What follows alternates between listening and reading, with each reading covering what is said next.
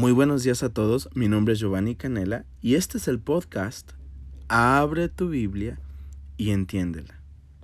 Y quiero hablarte un poquito de un dato muy interesante que encontré y es que si buscáramos, ¿verdad? Si hurgáramos, si fuéramos un poquito chismositos en los hogares mexicanos, se cree que encontraríamos al menos una, dos y hasta tres Biblias por hogar.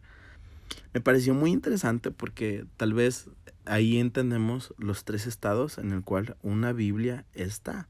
El primer estado yo le llamé el estado pambazo porque está todo polvoso, tal vez hasta tiene telarañas, ¿verdad? Y es la Biblia, ¿verdad? Que te regalaron cuando te casaste o cuando eras pequeñito, que alguna vez tal vez tus padres te llevaron a una iglesia y la tienes ahí arrumbada hasta la hasta atrás, hasta atrás, ¿verdad? Del cuartito de los triques. Todos los, todos los mexicanos que se respeten, ¿verdad? Tienen un cuartito de triques donde pones las cosas que no ocupas ya, pero que todavía sirven, ¿verdad? Entonces, llega un punto donde si, si esculcamos, ¿verdad? Eh, hay una frase por ahí que me da mucha risa, que es el que nadie sabe lo que tiene hasta que se muda, ¿verdad? Hasta, hasta que se cambia de casa. Muchas veces ahí descubres que tienes cosas que no sabías que tenías. Y luego ah, está el otro, el otro estado de la Biblia, que es el estado amuleto, yo le he llamado. Es el estado que, donde tienen la Biblia bien limpiecita, como dirían en Argentina, bien prolijita. Y la tienen así, abierta, es una Biblia grande, ¿verdad? Con letra grande. Y la tienen abierta en el Salmo 91 o en el Salmo 23, ¿verdad? Y la usan como amuleto para repeler las malas vibras, los malos espíritus y para que les vaya bien en la vida. Pero ese es un uso que realmente no es el correcto, porque el libro está diseñado para que lo leamos. Y entonces, realmente nosotros, o al menos nosotros los creyentes, entendemos que la palabra de Dios no funciona como amuleto, sino que más bien funciona cuando lo entiendes y lo practicas. Y entonces, para eso hay que leerlo. Pero yo entiendo que hay veces por el tiempo y porque tal vez tienes una vida de trabajo desde las 5 de la mañana hasta la noche y tú dices, bueno, pero este no puedo tal vez sentarme así a leer y estoy haciendo este podcast porque tal vez te puede ayudar a empezar a generar, ¿verdad? Esa hambre porque te des un, tiempo para empezar a leer la, la, la palabra de Dios y tal vez más adelante cuando tú hagas, ¿verdad? Un espacio en tu agenda, puedas sentarte en tu casa, abrir tu Biblia y puedas entenderla. Quiero comenzar desde Hechos capítulo 8, versículo 26 al 39. Y quiero hablarte acerca de dos personajes. Uno de ellos es Felipe y otro de ellos es un etíope. Y quiero leerte la porción de la escritura para que la puedas tener ahí este, aquí, aquí mismo, ¿verdad? En el podcast. Y voy a leerla. Dice así. Un ángel del Señor habló a Felipe, diciendo, levántate y ve hacia el sur, por el camino que desciende de Jerusalén a Gaza, el cual es desierto. Entonces él se levantó y fue, y sucedió que un etíope, eunuco, funcionario de Candace, reina de los etíopes, el cual estaba sobre todos sus tesoros y había venido a Jerusalén para adorar, volvía sentado en su carro y leyendo al profeta Isaías, el Espíritu dijo a Felipe, acércate y júntate a ese carro. Acudiendo Felipe, le oyó que leía al profeta Isaías y dijo, pero ¿entiendes lo que lees? Él dijo, ¿y cómo podré si alguno no me enseñare? Y rogó a Felipe que subiese y se sentara con él. El pasaje de la escritura que leía era este, como oveja a la muerte fue llevado, y como cordero mudo delante del que lo trasquila. Así no abrió su boca. En su humillación no se le hizo justicia, mas su generación, ¿quién la contará? Porque fue quitada de la tierra su vida. Respondiendo el eunuco, dijo a Felipe, Te ruego que me digas, ¿de quién dice el profeta esto? ¿De sí mismo o de algún otro. Entonces Felipe, abriendo su boca y comenzando desde esta escritura, le anunció el Evangelio de Jesús. Y yendo por el camino, llegaron a cierta agua y dijo el eunuco, aquí hay agua, ¿qué impide que yo sea bautizado?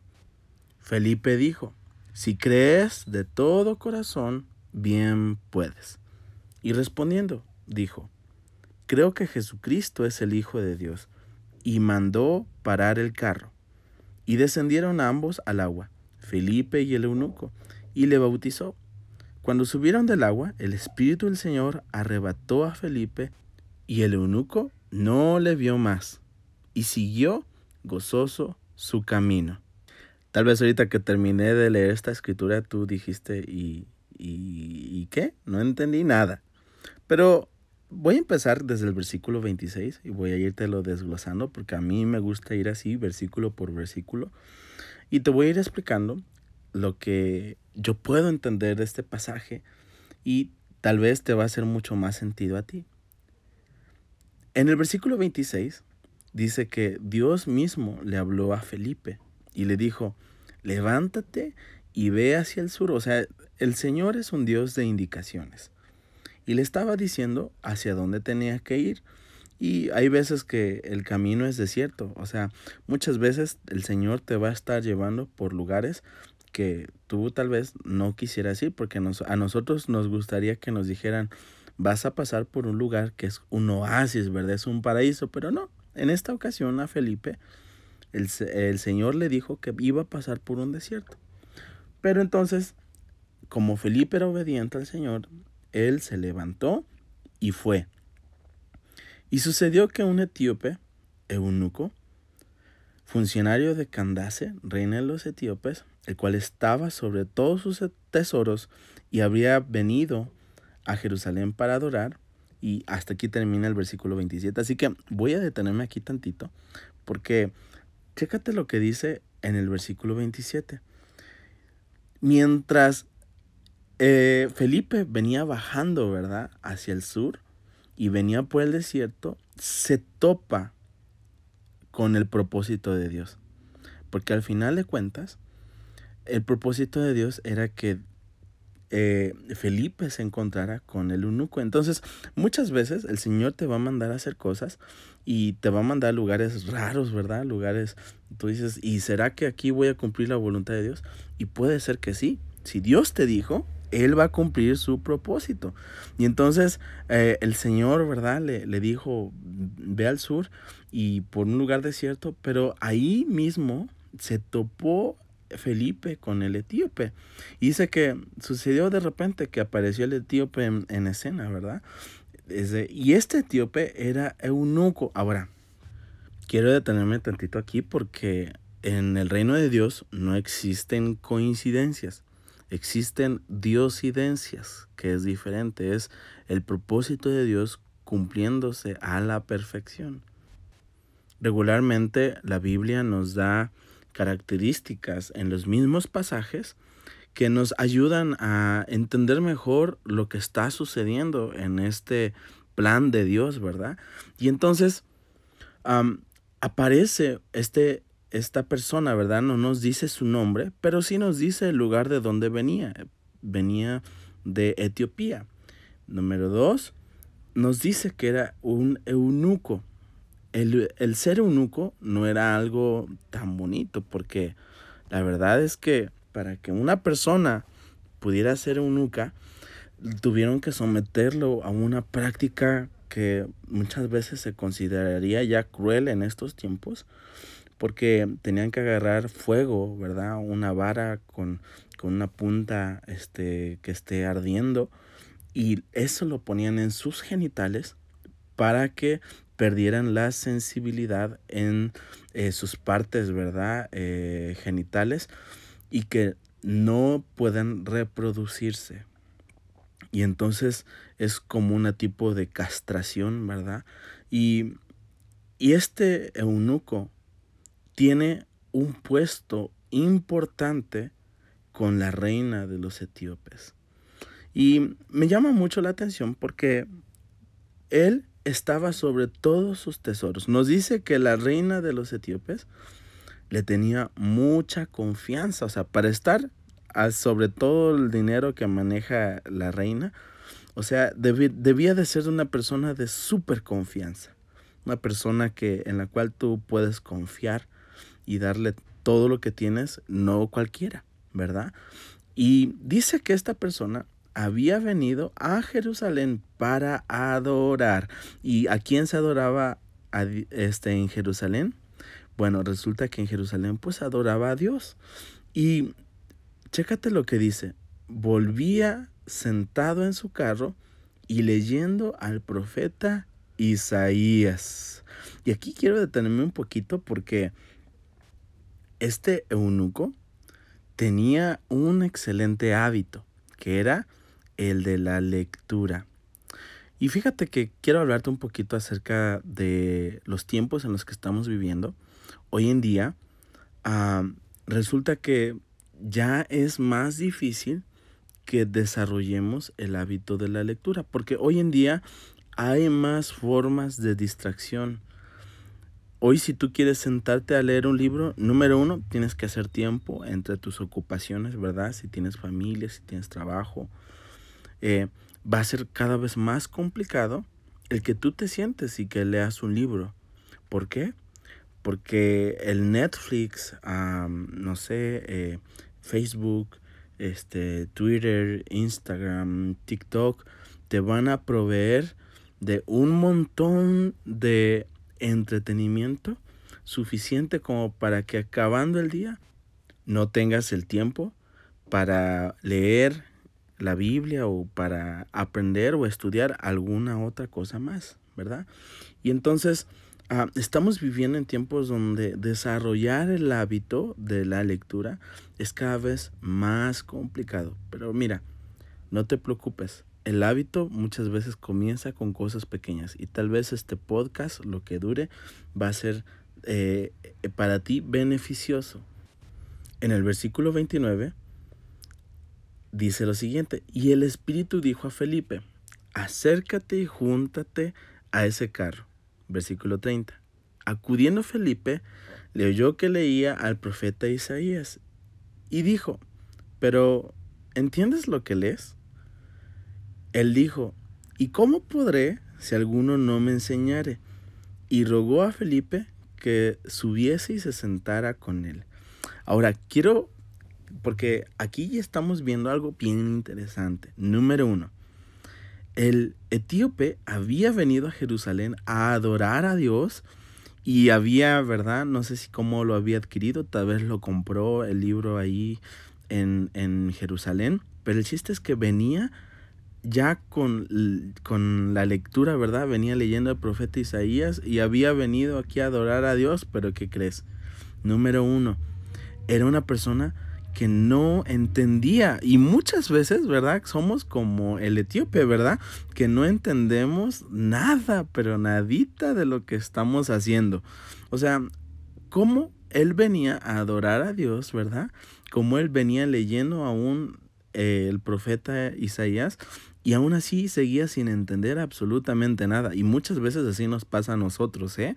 O sea, vamos a la iglesia, vamos, este, adoramos a Dios, podríamos levantar nuestras manos y cantar nuestros coritos, ¿verdad? Podríamos eh, hacer algunas cosas, ¿verdad? Que las personas acostumbran en la iglesia. Y aún así no conocer ni entender nada del Evangelio de Dios. Y entonces, aquí viene una parte importante todos necesitamos a alguien que nos enseñe. Y es por esa razón que Dios le mandó a este eunuco, ¿verdad? A este etíope, Dios le mandó a Felipe. Porque Felipe era la persona indicada para que le enseñara el Evangelio. Y, y imagínate un poquito que este este, este etíope hubiese tomado una actitud diferente, hubiera dicho, ¿y tú qué andas de chismoso, verdad? O sea, ¿qué te importa lo que yo ando leyendo? Tú ni te metas, yo ya sé adorar a Dios, yo ya vine, yo ya tengo aquí mi librito, ¿verdad? Tú no tienes nada que hacer, pero algo importante que tenía este, este, eh, este etíope era que era enseñable, o sea, era una persona que tenía la capacidad para aprender. Y eso es lo que muchas veces nos falta a nosotros para que podamos avanzar y crecer en algún área. Creemos que ya lo sabemos todo y cuando la realidad es que no lo sabemos. Y aquí es donde eh, un paso de humildad, ¿verdad? Le abrió la puerta a este etíope. Y chécate lo que dijo, cómo se lo dijo. ¿Y cómo podré aprender si nadie me enseña? Y le rogó a Felipe que se subiese y se sentara con él. Y el pasaje de la escritura que leía era este. Como oveja a la muerte fue llevado y como cordero mudo delante de, del que lo trasquila. Así no abrió su boca. En su humillación no se le hizo justicia, mas su generación, ¿quién la contará? Porque fue quitada de la tierra su vida. Respondiendo el eunuco, dijo a Felipe, Te ruego que me digas, ¿de quién dice el profeta esto? ¿De sí mismo o de algún otro? Y entonces aquí viene un secreto bien importante para que podamos entender la palabra de Dios. Número uno, hacernos preguntas. Porque este eunuco dijo lo siguiente. ¿De quién, ¿De quién se trata esto? O sea, ¿de quién está hablando? ¿Lo dice de sí mismo o lo dice de algún otro? Y aquí es donde nosotros muchas veces nos quedamos porque no sabemos hacernos las preguntas correspondientes. Por ejemplo, cuando leamos una carta del apóstol Pablo, debemos de tomar en cuenta siempre ¿A quién se lo estaba diciendo el apóstol Pablo? ¿Por qué se los estaba diciendo? ¿A qué, qué problema había sucedido? O sea, hacernos preguntas nos hará muy buenos investigadores. Y el problema es que muchas veces nosotros no nos hacemos preguntas y también hay veces hacemos preguntas que son ah, de alguna manera eh, nos sacan del, del, contexto de la historia y que nos sacan de llegar a una respuesta correcta. Por esa razón hay que hacernos preguntas inteligentes sobre lo que estamos leyendo. Y entonces vamos a seguir avanzando, ¿verdad? Porque este es el primer episodio. Pero dice así. Entonces Felipe, abriendo su boca, comenzando desde esta escritura, le anunció el Evangelio de Jesús. Y aquí es donde me quiero detener, porque toda la palabra de Dios, toda la Biblia, desde Génesis hasta Apocalipsis, apuntan a Jesús. Y es por esa razón que yo te estoy haciendo este mensaje, porque todo lo que tú aprendas en la Biblia te debe de apuntar hacia Jesús, apuntar hacia su obra apuntar hacia lo que Jesús hizo en la cruz del Calvario, porque hoy en día nosotros sabemos de un Jesús, ¿verdad?, que murió en la cruz del Calvario, pero ni sabemos por qué tenía que morir en la cruz del Calvario, ni sabemos por quién lo hizo, ni sabemos a las razones por las cuales él tenía que morir de esa manera. Simplemente tenemos información, pero realmente esta información no nos está guiando a lo siguiente. Y es aquí a donde me quiero detener. Versículo 36. Dice, y yendo por el camino, llegaron a cierta agua. Y dijo el eunuco, aquí hay agua. ¿Qué impide que yo sea bautizado? Felipe dijo, si crees de todo corazón, bien puedes. Y respondiendo dijo, creo que Jesucristo es el Hijo de Dios. Y aquí viene algo bien interesante porque la fe se activó. Felipe le empezó a hablar desde esta escritura, dice, hasta el Evangelio de Jesús, y llegó, llegó a tal punto donde le habló acerca del bautismo. Y el bautismo es un compromiso con Dios. El bautismo es cuando una persona baja a las aguas, le llamamos nosotros. O sea, es una persona que ha decidido dar el paso de fe, de ser bautizado, de, de ir. hay veces algunas iglesias hacen bautizos en la misma congregación, ¿verdad? Tienen una alberca o incluso organizan este, un lugares en donde hay albercas o donde hay río, donde hay mar, y ahí bajan, ¿verdad? Y practican el bautismo. Y entonces, este, el bautismo, después voy a hablar un poquito más a fondo a lo que es el bautismo, pero en pocas palabras, es un compromiso. Es algo de lo cual tú estás seguro, tú estás convencido de quererlo hacer. ¿Para qué? Para agradar a Dios. Y entonces fue tanto el impacto que tenía este eunuco, ¿verdad? Que le dijo, yo quiero ser bautizado, o sea, yo quiero ese compromiso que tienes tú, que tienen los demás apóstoles, que tienen los demás creyentes. Yo quiero ese mismo compromiso, porque Dios nos mandó a, bautizarnos a todos. Dios quiere que todos seamos bautizados. Y dice lo siguiente, Él le dijo, si crees de todo corazón, bien puedes. Y la afirmación que hizo fue impresionante porque le dijo, yo creo que Jesucristo es el Hijo de Dios. Y qué importante es que cada persona, ¿verdad? Que empiece a estudiar la, Biblia, ¿verdad? Siempre resulte y siempre el resultado sea el mismo. Que crean que Jesucristo es el Hijo de Dios. Si es así, estás llegando, ¿verdad? A un muy buen puerto. Porque Él es la razón por la cual nosotros hablamos, predicamos, nos reunimos, hacemos todo lo que hacemos en la iglesia, ¿verdad? Todos en la iglesia nos reunimos alrededor de la persona de Jesús. Y entonces dice que en el versículo 38, y mandó parar el carro, y descendieron ambos al agua, Felipe y el eunuco, y le bautizó Felipe. Ahora versículo 39. Cuando subieron del agua, el Espíritu del Señor arrebató a Felipe y el eunuco no le vio más y siguió gozoso su camino. O sea, eso, aquí hubo algo sobrenatural, porque una vez que Felipe había cumplido su propósito, aquí pasó que el Espíritu del Señor dice que lo tomó, lo arrebató a Felipe, es como que lo desapareció, así, hmm, y se lo llevó a otro lado pero el eunuco, al no verlo más, siguió gozoso su camino. Y aquí es a donde yo quiero llevarte. Debemos de continuar nuestro camino con gozo. Si tú no estás viviendo el cristianismo, no estás viviendo tu fe con gozo, estás dando malos pasos.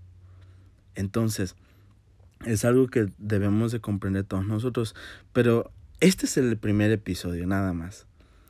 Pero quiero recordarte unas palabras que dijo Jesús a Pedro.